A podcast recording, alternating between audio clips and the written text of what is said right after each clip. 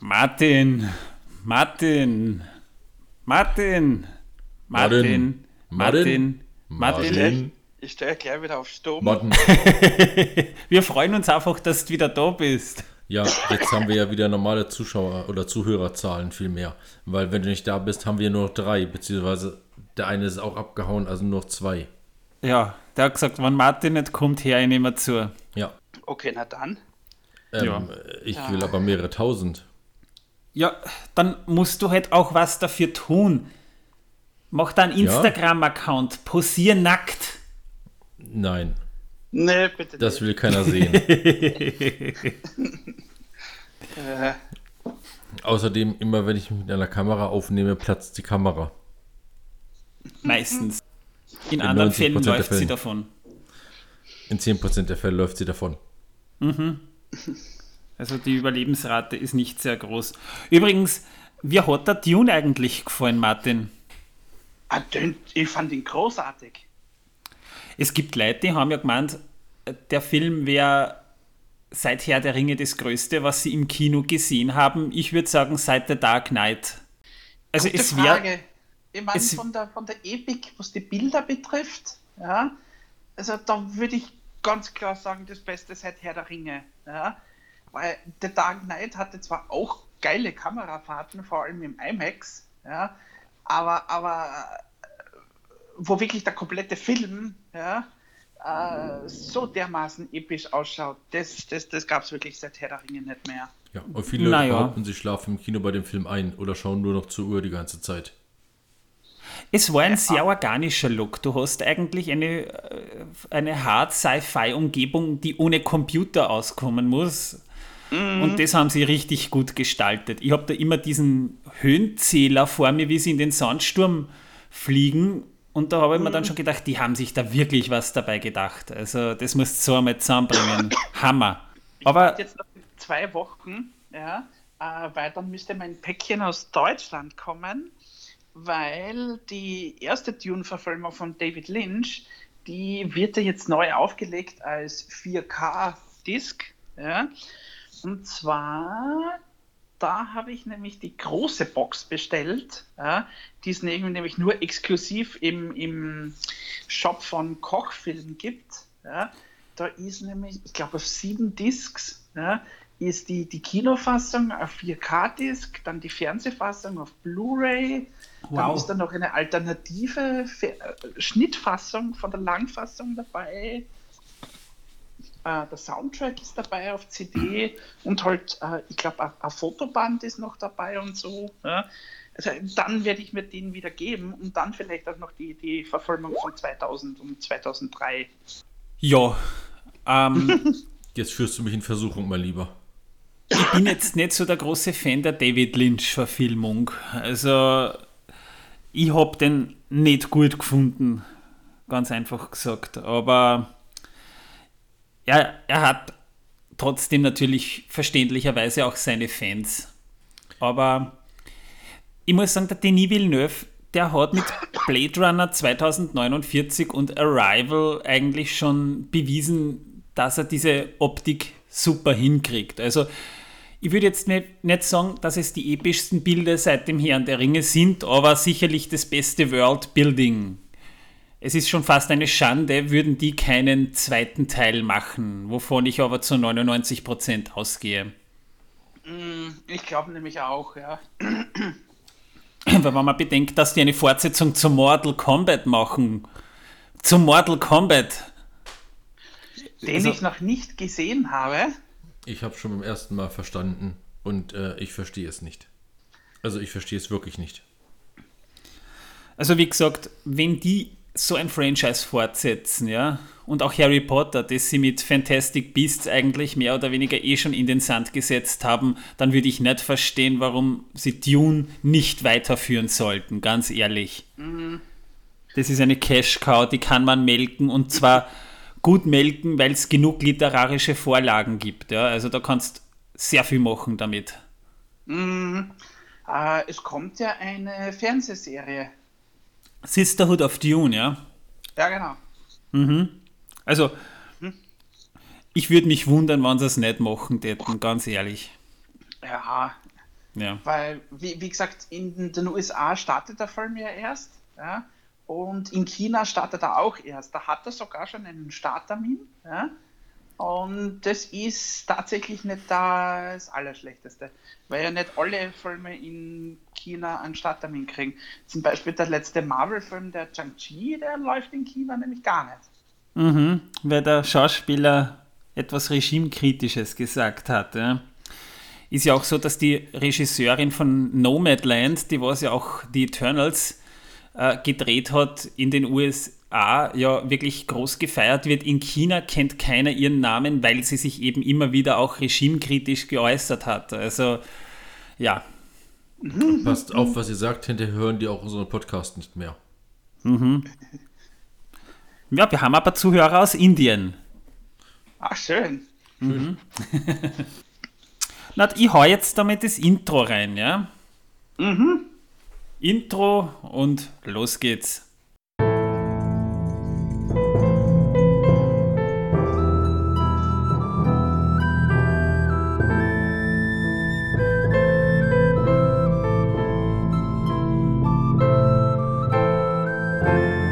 Megovanen, Melonin und herzlich willkommen zu Folge 41 von Der Herr der Ringe pro Minute, der Podcast, in dem wir pro Folge eine Minute aus dem Film Der Herr der Ringe, die Gefährten von Peter Jackson, basierend auf das Werk von J.R.R. Tolkien, besprechen.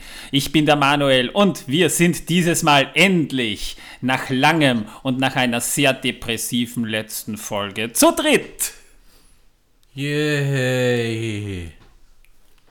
Ja, aber auch nur, weil ihr mit, mich mit Gewaltandrohungen dahergeschleift habt. Ja, anders geht's ja nicht. Wir waren sogar noch human.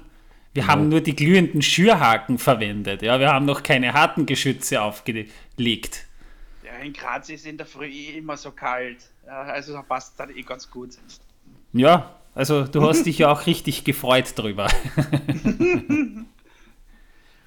Ja, ihr Wir haben- sie mir zum Glück nicht rektal eingeführt, also von dem her passt. Na, das hätte das, das hätten wir schon probiert, aber wir hätten dazu auch noch die Musik vom Wendler spielen können. Ja, also Und das, das war sogar euch zu hart dann.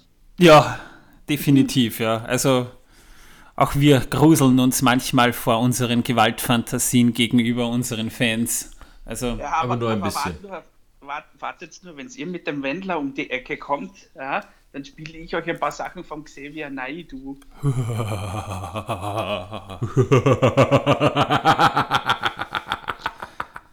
Äh, äh, wo waren wir?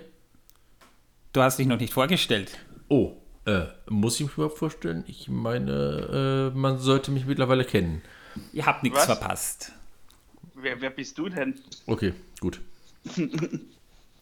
Also, ähm, ich bin der Torben. Ich äh, sitze hier neben Manuel im Aufnahmestudio, wenn man das so nennen kann. Diesen kleinen Kabuff von nicht einmal vier Metern, äh, äh, vier Quadratmetern, ähm, der eigentlich vollgestellt ist mit lauter Fässern, die wir aufgemacht haben. Ähm, ja. Ah, und, irgendwo da hinten äh, ist noch so irgendwo äh, ein paar Familienmitglieder, die wir da hinten irgendwo festgekettet haben. Nein, keine Familienmitglieder. Das sind die Zwerge, Orks, äh, Ents und andere. Äh, Ja, deine äh, Familienmitglieder, nicht Ach so. meine. Ach so, ja, gut. ähm, dann sind da auch noch drei Schweine, die gehören auf jeden Fall zu meiner Familie. Ja, Ja. und äh, Morgen Ja. gibt's Schnitzel mit Tunke. schön. Hervorragend, das freut mich.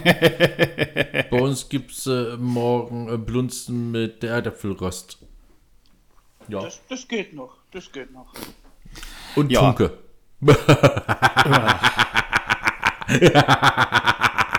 Ich, ich glaube, ich gehe gleich wieder.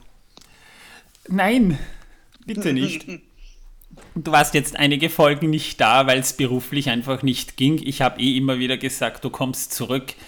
Aber es gibt schon den Hashtag, wir wollen Martin zurück mit UE, also zurück. Also irgendwann mussten wir reagieren, sonst kommt noch irgendjemand auf die Idee, tatsächlich ein Ü zu verwenden. Oh, das wäre gefährlich.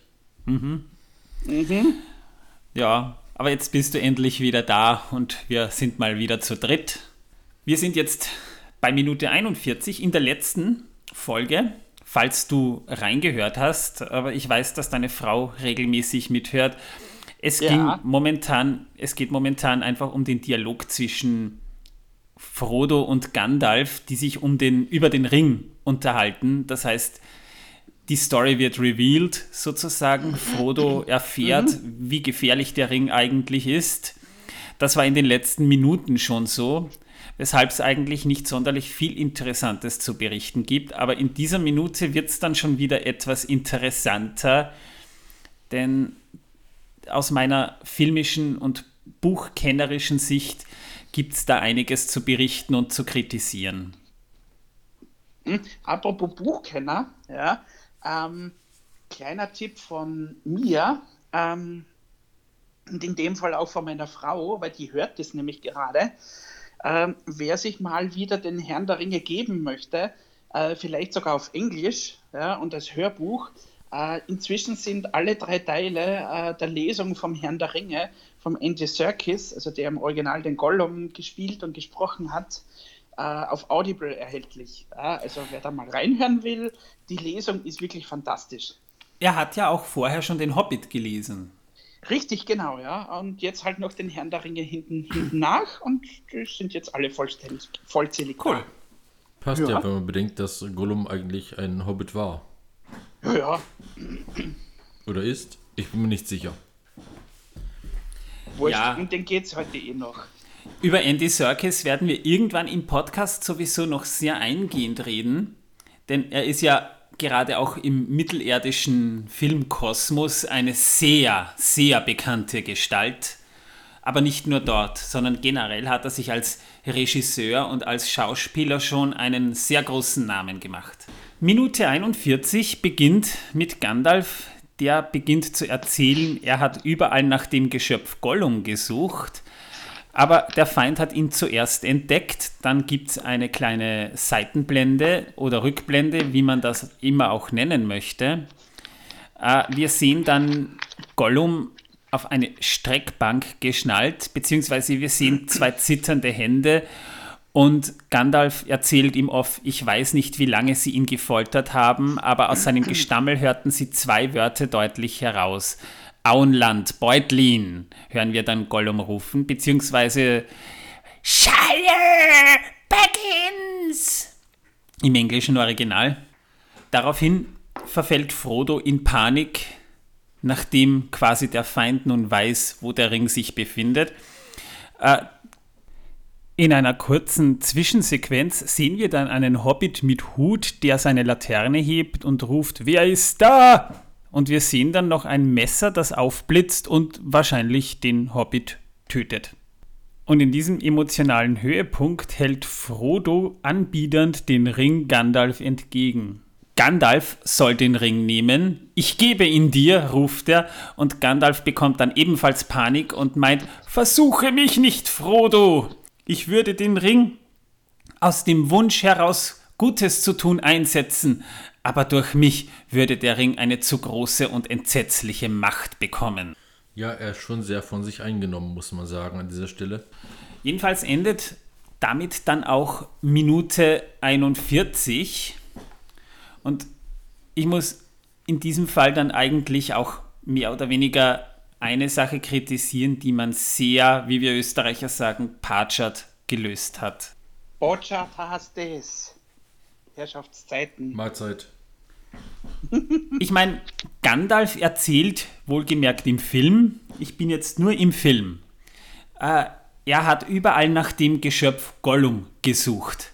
Aber er hat weder gesagt, dass er Gollum gefunden hat, noch dass er mit Gollum geredet hat, sondern er kommt gleich darauf, dass Gollum gefoltert wurde. Woraus man eigentlich als Otto Normal-Kinogänger nicht unbedingt schließen kann, dass Gollum tatsächlich gefunden wurde. Also woher wusste Gandalf, dass Gollum gefoltert wurde und die beiden Worte dem Feind verraten hat? Ich weiß es. Er hat das doch gesehen, genauso wie wir auch in dem Filmchen, in dem kleinen. Gollum auf der? Folterbank. Das hat er auch gesehen. Ist doch klar. Im Ach, der hat den Film schon gesehen. Natürlich. Ja, so wie in Spaceballs. That's magic. Oder er hat das Wahnsinn. Drehbuch gelesen. Cool. Ich weiß nicht, eins von beidem. Aber ich glaube, er hat den Film gesehen. Er hat den Film gesehen, sonst wüsste er das Magier. nicht. Ja, das haben sie, das haben sie auch aus der Extended Ver- äh, rausgeschnitten. Ja. Äh, da gab es dann auch so eine Szene wie bei äh, Spaceballs, ja, wo sie sich alle vor einem Bildschirm versammelt haben und die, die, die Videokassette oder in dem Fall dann die DVD rausgeholt haben und dann. Die alte Verstaubte, ne? Es gibt Ja. keine Fernseher in Mittelerde, das haben sie mit dem Palantir gemacht. Maggi, immer eine gute Suppe. Wahnsinn. Ja. Also da muss man halt dazu sagen, das haben sie im Buch natürlich erklärt. Das heißt, man hat sie im Film vermutlich tatsächlich auch gedreht, aber Peter Jackson hat vermutlich auch wieder gedacht, naja, das ist für die Szene zu lang. Ihr erinnert euch, ich habe in der letzten Folge ja angemerkt, ähm, es wurden drei Versionen gedreht und man hat dann quasi aus diesen drei Versionen die besten Sachen einfach zusammengeschnitten. Aber ich finde halt, es ist ähnlich wie im zweiten Teil die Geschichte mit Boromir, der in der Kinofassung ganz einfach wusste, also mit Faramir, der ganz einfach wusste, dass sein Bruder tot ist. Das wurde ja in der Kinofassung nicht erklärt, erst in der Extended Edition. Und da hätte Peter Jackson vielleicht auch in der Extended Edition zumindest ein, zwei Sätze einbauen können. Denn im Buch war es tatsächlich so, dass Gandalf gemeinsam mit Aragorn nach Gollum gesucht hat. Und zwar mehrere Male. Nicht erst einmal, sondern schon mehrere Male. Gerade weil in, diesen, in dieser Geschichte zwischen Bilbos Abschied und Gandalfs Rückkehr im Buch ja 17 Jahre liegen. Da ist dann schon einiges passiert. Und Gandalf hat immer wieder versucht, die Spur von Gollum aufzunehmen hat sie aber immer wieder verloren, weil Gollum ja durchaus geschickt ist und gut durch die Weltgeschichte schleichen konnte. Und Gollum hat es dann immer wieder in Richtung Mordor gezogen, wo er dann irgendwann mal mit einer bestimmten Spinne in einem Pass Freundschaft geschlossen hat, wenn man das so nennen kann, und wurde dann von Orks aufgegriffen und tatsächlich auch so zu Sauron gebracht, wo Gollum tatsächlich über mehrere Jahre, ich glaube zwei, drei Jahre waren es, verhört wurde.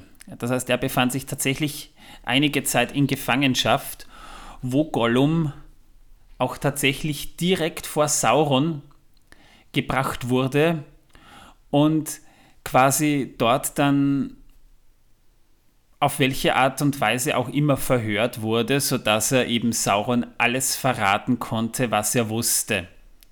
Und wenn wir mal ganz ehrlich sind, ist es ja eigentlich Bilbos Schuld gewesen. Ich meine, wer erzählt einem wildfremden Typen, der einen umbringen möchte, wie er im Klarnamen heißt und wo er wohnt? Ja? Also das ist das beste Argument für den Datenschutz. Na ernsthaft. Also wenn mal die EU eine Werbekampagne starten möchte für die Datenschutzgrundverordnung, dann könnten die rein theoretisch irgendwie sowas bringen. Diese eine Szene mit Bilbo und Gollum im Hobbit und dann aus dem Herrn der Ringe und dann steht da einfach ganz locker drüber Datenschutz. Wir schützen ihre Daten, Bilbo nicht. Ja, und dadurch erfuhr Sauron zumindest, dass es so etwas wie das Auenland überhaupt gibt und dass es einen gewissen Beutlin gibt. Weshalb er ja dann letztendlich auch die schwarzen Reiter losschickt, aber auch wieder ein Unterschied zum Buch. Zum Zeitpunkt, wo Gandalf im Auenland ist und Frodo über den Ring aufklärt, hat Sauron die schwarzen Reiter noch gar nicht losgeschickt. Jedenfalls waren Gandalf und Aragorn auf der Suche nach dem Ring, äh, nach Gollum, sorry, und haben ihn dann irgendwann tatsächlich auch gefunden. Das muss so ungefähr eben ein paar Monate vor den Ereignissen im Herrn der Ringe gewesen sein. Also ich glaube sogar, es war im Jahr 3016, also ein Jahr vorher. Und Gandalf hat Gollum ebenfalls befragt, wobei Gandalf dann von Gollum nichts Konkretes erfahren hatte, aber Gandalf konnte sich einiges zusammenreimen. So erfuhr Gandalf eben auch, dass Gollum früher Smeagol hieß, dass er einem Hobbit nicht unähnlich war, in einem Stamm lebte, der der den heutigen Starren abzustammen schien und eben auch, dass es einen Deagol gab, der den Ring zuerst gefunden hat und Gollum, der an diesem Tag Geburtstag hatte, beziehungsweise damals noch Smeagol, der damals Geburtstag hatte, ihm den Ring quasi gewaltvoll abgenommen hat und später dann aus seinem Stamm vertrieben wurde, nachdem er eben als Mörder aufgeflogen war und sowieso nicht ganz beliebt war. Das heißt, das erfuhr Gandalf, auch dass Frodo, äh, dass Gollum, auch dass Gollum in Gefangenschaft war. Im Anschluss brachten Aragorn und Gandalf dann Gollum nach Düsterwald in die Hallen von König Thranduil, den Kenner des Hobbits aus den Filmen kennen. Ja, da waren nämlich die Zwerge und Bilbo auch schon mal in Gefangenschaft. Dort wurde Gollum eben in Gefangenschaft gesetzt, aber einigermaßen menschlich behandelt. Und zum Zeitpunkt, wo Gandalf dann eben zu Frodo zurückkehrte, war Gollum tatsächlich im Düsterwald noch in Gefangenschaft. Gibt es übrigens auch einen Fanfilm, den könnt ihr euch im Internet angucken. Sucht mal nach The Hunt for Gollum. Der ist 2009 erschienen und eben als Fanfilm deckt er genau diese Geschichte ab. Natürlich dramaturgisch etwas adaptiert, aber spielt eben zeitlich genau in dieser Epoche zwischen Bilbos Abschied und Gandalfs Rückkehr ins Auenland. Kann ich auf jeden Fall mal empfehlen, ist sehr gut geworden und für ein Fanprojekt wirklich ansehnlich. Aber wir merken hier auch einmal mehr, dass Frodo durchaus widerstandsfähig ist. Er würde den Ring freiwillig aufgeben. Das, wurde, das würde er auch im Buch tun. Also so gesehen hat man hier doch sehr viel aus den Büchern adaptiert. Auch dass Gandalf vehement den Ring zurückweist, weil er durch den Ring eine zu große und entsetzliche Macht erlangen würde. Und da bin ich dann als Fan von Diskussionsgruppen mal wieder gespannt. Leute, wie stellt ihr euch das vor? Würde Gandalf den Ring tatsächlich nehmen? Wie würde das Ganze weitergehen? Also ich könnte mir vorstellen, dass es in etwa in die gleiche Richtung geht, was wir nachher eh im Film auch schon ja, äh, auch noch sehen werden. Ja, äh, wenn, wenn jemand anderer den, den Ring quasi, quasi nehmen würde. Ja. Also äh, vielleicht, dass, dass, dass, dass es so ähnlich abläuft wie mit der Galadriel. Ja. Naja, darfst nicht vergessen, Galadriel ist eine hohe Adlige unter den Elben, aber Gandalf ist ja ein Majar. So wie auch Sauron zum Beispiel. Ja? Also das ist sogar noch ein Machtlevel höher. Mm. Also natürlich hat Gandalf das korrekt vorausgesehen und das spricht ja auch wieder für Gandalfs Weisheit. Ich stelle mir das dann eben auch so vor, dass Gandalf zunächst mal tatsächlich den Ring mehr oder weniger überhaupt nicht einsetzen würde, sondern nach Bruchtal bringt und später dann vielleicht Sauron offen herausfordern würde, indem er quasi Aragorn mal an den Königsthron setzt, was ja politisch gesehen durchaus Sinn macht und auch ein gutes Machtinstrument ist, um Sauron herauszufordern. Nur dass eben Gandalf Aragorn unter seiner Knute hat, könnte man sagen, so nach dem Motto, ey, du hast vielleicht Eier aus Stahl, aber ich habe Eier aus Diamant, ja, also knie nieder vor mir und dass dann Gandalf mehr oder weniger. Wenn schon Eier aus Mithril, bitte. Naja, das sind dann die Zwerge, aber ja, kann man auch gelten lassen, ja. Mhm. Und ich denke mir, es ist halt dann spannend, ob Gandalf Sauron tatsächlich besiegen kann, denn Sauron wird Gandalf den Ring nicht so leicht abnehmen können, was ja vielleicht umgekehrt auch der Fall wäre. Wir haben hier immerhin auch einen Maillard, der im Prinzip die gleiche Macht hat und theoretisch sogar vielleicht die Macht hätte, Sauron zu kontrollieren. Klingt jetzt mal gut, klingt strategisch sehr interessant, aber Gandalf würde ja danach, würde er Sauron besiegen, den Ring nicht aufgeben. Er würde natürlich Sauron nicht vernichten, er würde ihn vielleicht wieder bannen oder verbannen, sodass der Geist Saurons weiterlebt und mit dieser Macht würde dann Gandalf ein, naja, wie könnte man es beschreiben? Die Kommunisten haben in Graz gewonnen übrigens, ne? ja. Ähm, ja, aber das ist die Beschreibung, glaube ich. Nein, worauf ich hinaus will, ist ja, dass der Gedanke des Kommunismus zum Beispiel ja ein guter ist. Aber wenn ihn die falschen Leute umsetzen oder ihn wirklich beinhart durchsetzen wollen, dann haben wir so etwas wie die DDR oder die Sowjetunion, ja? Oder auch China. Das heißt, wir haben jemanden, der glaubt, das Richtige zu tun, spielt am Ende aber dann dennoch den tyrannischen Diktator nur einfach unter anderer Flagge, unter anderen Vorzeichen, unter anderen Motivationen. Darauf wollte ich hinaus. Ja, ihr dürft das mir heißt, natürlich auch widersprechen. Das, heißt also, wenn ich nächste Woche nach Wien komme, ja, dann sei schön brav und werd nicht frech, ja, weil sonst, sonst, sonst leuchte, ich mich, leuchte ich dich mit Hammer und Sichel nach Hause. Ach, ich dachte schon, dann muss ich mein Essen mit Hammer und Sichel essen. Das kommt erst schwer dazu, glaube ich.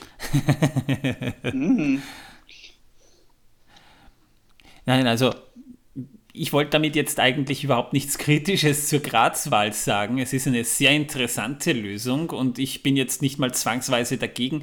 Ich wollte auf was anderes hinaus, nämlich ganz einfach, dass ein guter Gedanke und ein, ein bloßer Wunsch nach einer gewissen, äh, nach also meine, nach nachvollziehbaren es, es, Motiven. Es, es, heißt ja nicht umsonst, heißt das Sprichwort nicht, dass das Gegenteil von gut ist gut gemeint? Oder sowas? Habe ich noch nie gehört. Wäre aber zum Beispiel gut eine gute Basis für das, was ich mir da gerade vorstelle und was Gandalf auch so ungefähr einsieht, ja. Mhm. Also Gandalf reagiert ja auch deshalb so energisch, weil er ganz genau weiß, früher oder später würde er vielleicht tatsächlich nachgeben, weil es keine andere Möglichkeit gibt, wenn Frodo sich weigert, den Ring wegzubringen. Aber er möchte das natürlich entsprechend unterbinden und spricht entsprechend energisch auch auf Frodo ein. Also das ist eine sehr interessante Szene aus meiner Sicht, die sehr tief blicken lässt in den Charakter von Gandalf. Und einen kleinen Vorgeschmack darauf, was aus jemandem passieren kann, wie Gandalf, wenn er den Ring an sich nimmt, haben wir ja sogar, denn theoretisch würde dann aus Gandalf genau das werden, was Saruman eigentlich gerade schon mit Nachdruck versucht zu werden. Also wir sehen im Prinzip in Saruman, wo wir dann später auch noch dazu kommen, wieder ein Fass, das ich aufmache. Aber wir sehen im Prinzip ja dann sogar schon unter Umständen, äh, was aus Gandalf hätte werden können, hätte er den Ring genommen. Jetzt habe ich aber dann, nachdem du jetzt auch schon da bist, Martin, mal eine Frage an, an sich. Was, also nach, unabhängig jetzt von dem, was wir im Film sehen, wie glaubt ihr, wurde Gollum gefoltert? Wahrscheinlich haben sie Melodien und äh, Musikstücke vom Wendler vorgespielt. glaubst du wirklich, glaubst du wirklich, dass man so grausame Mittel sofort einsetzt? Naja, Foltern über einen langen Zeitraum, damit ist ja auch möglich. Ja, ich meine, ich mein, es gibt da aber immer noch eine, eine Dings, eine, eine, eine absolute, noch höhere Stufe ja, äh, als Lieder vom Wendler ja Gott, die, die, die, die Lieder vom, vom Naido, die gibt es ja auch noch, ja, aber am allerschlimmsten wäre es gewesen, ja, wenn sie ihm Lieder vom Gabalier vorgespielt hätten. Liebe Zuhörer, ich entschuldige mich wirklich für diese unglaublich grauenhafte Fantasie, die Martin hier gerade geäußert hat. Ja, es ist nicht auf unserem Mist gewachsen, das ist seinem Krankengeist entsprungen. ich, ich glaube, wir sollten, wir sollten äh, dieses Gedankenspiel lieber sein lassen. Ja? Äh, um, äh, um einmal äh, ein, ein, ein Zitat aus einem anderen Fra Franchise ja, äh, zu bemühen, ja, äh, zu einem dunklen Punkt uns diese Gedanken führen werden. Ja. Naja, schau, mein Problem ist folgendes. Es würde Sauron oder es hat Sauron nichts genutzt, Gollum irgendwann zu Tode zu foltern. Er wurde freigelassen, ja, das ist offensichtlich. Er wurde natürlich dann ständig auch beobachtet, damit er natürlich auch weiter schleicht und sucht und möglicherweise einen Weg ins Auenland findet. Ja, aber dieser, dieser 5000 äh, dieser 5000 Watt Scheinwerfer auf Baradur, ja, da braucht er irgendeine Daseinsberechtigung. Ja. Wie willst du das sonst den, den, den, den, den, den, den Verwaltern von Mordor erklären? Ja? Äh, da so eine, so eine riesige Bimmel ja, auf, dem, äh, auf Baradur, ja, die, nur, die nur Strom verschwendet und nichts bringt. Ja, also, ja, also vor allem, mhm. wo kriegt man den Strom her? Ich meine, das ist mal eine Diskussion für ein anderen Mal. Ja, und im Keller sitzen halt 100.000 Hamster und rennen im Kreis. Ist doch logisch. Also ja, brauchst du ja keine Hamster, du hast ja, Orks. Hamster. Nein, nein, Genug Orks. Hamster, also, also, also Hamster-Orks. Und die halten auch keinen Winterschlaf, weil die ganze Zeit wach gehalten werden durch die Wärme. Ist doch klar. Also, ich meine, körperliche Folter bringt sich ja nur dann etwas, also wirklich harte körperliche Folter, wie die Streckbank bringt sich ja nur dann etwas, wenn du jemanden schnell und zwar wirklich schnell zu einem Geständnis oder etwas bringen möchtest. Um Informationen zu bekommen, musst du etwas geschickter sein. Und da reden wir schon von psychologischer Folter. Da spricht der Kenner. Ja, ich bin verheiratet. Wenn meine Frau was von mir will, redet sie so lange auf mich ein, bis ich nachgebe. Ich verstehe. Ja, das ist es ja gerade. Ja, also ungefähr. Ich meine, Sauron muss ja wirklich schlimm anzuschauen sein. Das heißt, wenn du als Normalsterblicher Sauron ins Antlitz bringst, schmilzt dein Gehirn weg. Das äh, heißt, das, das, das, das ist ungefähr, äh, das kann man sich so vorstellen wie, äh, das haben, also das hat tatsächlich der zweite Hobbit-Film recht gut eingefangen. Ja ähm, als der Gandalf in dieser Dings, in dieser Festung da in Dol Guldur ja, gefangen gehalten wird ja, und sich dann Sauron das erste Mal seit wie viel tausend Jahren äh, wieder offenbart, ja, äh, dieses, dieses Entsetzen, was man da in seinem Gesicht gesehen hat, also in Gandalfs Gesicht, ja, ich glaube, so kann man sich das relativ gut vorstellen. Ja, ja nur dass Sauron im Gegensatz zu dem, was man im Film sieht, ja eigentlich tatsächlich auch eine körperliche feste Gestalt hat. Nur keine besonders schöne, weshalb er eben auch sich eher verbirgt. Das heißt, Gollum hat auch gegenüber Frodo später dann mal erwähnt, dass Sauron äh, auf Gollum getroffen ist und dass Sauron nur noch neun Finger hat. Ich wollte damit jetzt eigentlich auch nur sagen, das heißt, er wurde mit Sicherheit nicht rein körperlich gefoltert, sondern wahrscheinlich eher psychologisch gefoltert, indem man ihm beispielsweise irgendwelche Hirngespinste eingepflanzt hat, ihn isoliert hat, dann wieder rausgeholt hat, ihm den Wendler vorgespielt hat, dann wurde er befragt, dann wurde ihm wieder der Wendler vorgespielt, dann wurde er wieder befragt und irgendwann. Äh, hör auf, hör auf, hör auf, ich ertrag's nicht mehr. Egal. Ich wollte damit oh jetzt auch nur sagen, also ich sag mal, die Streckbank, wie wir es im Film sehen, halte ich dafür eher unwahrscheinlich.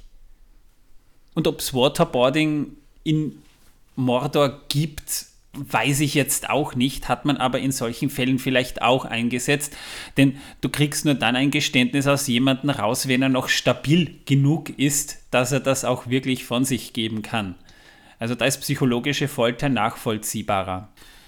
Aber ich habe ehrlich gesagt keine Ahnung, was da in Mordor teilweise abgeht. Da hat Torben mehr Erfahrung. Er hat immerhin schon mal dort Urlaub gemacht und er hat es sehr genossen. Ja, das Spa war super. Kann ich jedem empfehlen. Und er hat ihm auch meine Adresse verraten, denn ich bekomme neuerdings ziemlich lästige Werbeflyer aus Mordor. Ähm, ja, aber äh, das liegt ja daran, dass ihr mich angemeldet habt. Ihr habt ja eure Adresse draufgeschrieben als Notfallkontakt. Na, eigentlich haben wir deine Adresse draufgeschrieben. Ja, damit der Notfallkontakt ja nie zu uns kommt. Dann war das wohl Ja. deine Frau, die es geändert hat. Tja, Manuel. Das war dein Urlaub. Die Information hast du weitergegeben. Ich habe gar nichts gesagt. Ich hatte die ganze Zeit einen Knebel im Mund. Du hast es aufgeschrieben, gib's zu. Äh, ja, aber wie denn mit gefesselten Händen?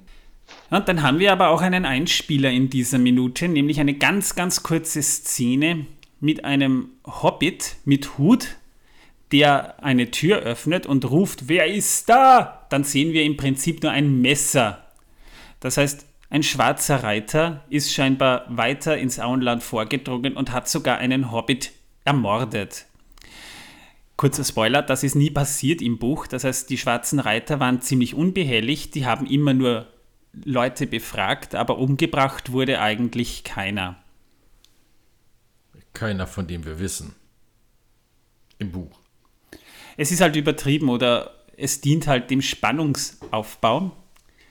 Aber interessant ist diese Szene, dieser Hobbit wird von einem relativ bekannten neuseeländischen lokalen Schauspieler verkörpert, nämlich Ian Mune, der vor allem in neuseeländischen Serien ziemlich häufig mitwirkte. Also da hat er eine durchaus umfangreiche Vita auf IMDb, aber es sind alles Serien und Filme aus Neuseeland, die ich persönlich überhaupt nicht kenne, die es dann in Übersee wohl auch nicht geschafft haben. Ich kenne sie ebenfalls nicht. Sein Gefährte, er war ja nicht allein in dieser Szene, es waren zwei Hobbits ursprünglich in dieser Szene, nämlich Timothy Barlett und der ist im Hobbit dann aber wieder aufgetreten, so als kleine Entschädigung von Peter Jackson, nämlich, dass er eben dann rausgeschnitten wurde. Und zwar er ist Meister Worryworth. Das ist der eine Hobbit, der sich mit Hobbit, mit Hobbit Bilbo, Antorben, über Kartoffeln unterhält. Hervorragend. Also ich sage euch immer wieder, Kartoffeln sind das wichtigste Produkt in Mittelerde. Warum glaubt mir das nur niemand? Ja, und abschließend die Hände in der Folterszene von Gollum sind nicht CGI animiert, das sind tatsächlich Latexhände, aber die trägt nicht Andy Serkis, über den wir ja vorhin schon gesprochen haben, der auch Gollum eben verkörpert. Das war ein Mitarbeiter von Vita Workshop, denn eigentlich musste man ja nur seine Hände sehen. Die Stimme ist von Andy Serkis, aber es sind nicht seine Hände. Also in dieser kurzen Einspielung haben wir einen falschen Gollum. Auch das noch. Es gibt nicht nur falschen Hasen, sondern auch falschen Gollum. Wundervoll. Hm, Jetzt kriege ich Hunger. Auf meinen Teller kommt der nicht. Nicht mal mit Tunke. Auf, ein falscher Hase mit Tunke. Gollum ist doch sehr zäh. Das kommt erschwerend dazu, ja. Ah, Und knochig. Es wäre so, als würdest du Beef Turkey mit Barbecue-Soße essen. Äh, das geht aber. Durchaus. Als Dip. Ja, aber was macht wenig Sinn? Darum geht's ja nicht. Kannst du probieren. Also falls ihr mal Gollum probieren wollt. Ja, jedenfalls, wir sind mit dieser Folge durch. Das heißt, mehr gibt es da jetzt für diese Minute auch nicht zu besprechen. In der nächsten Folge geht es um einen wichtigen Entschluss von Frodo und daran hängt dann letztendlich auch die gesamte Handlung des Filmes. Mehr will ich jetzt nicht verraten. Ja. Ich hoffe, ihr hattet Aber ich möchte spoilern. Es geht darum, ob er eine Toilette benutzt oder nicht. Okay, Sehen Sie bzw. hören Sie in der nächsten Folge. so ist es. Also, ich verabschiede mich auf diesem Wege mal. Hoffe, ihr hattet Spaß dabei. Auf Wiedersehen. Ich war heute gar nicht da, ihr habt euch mich nur eingebildet. Ja, ja, das sagt der Richtige. Ciao, ciao.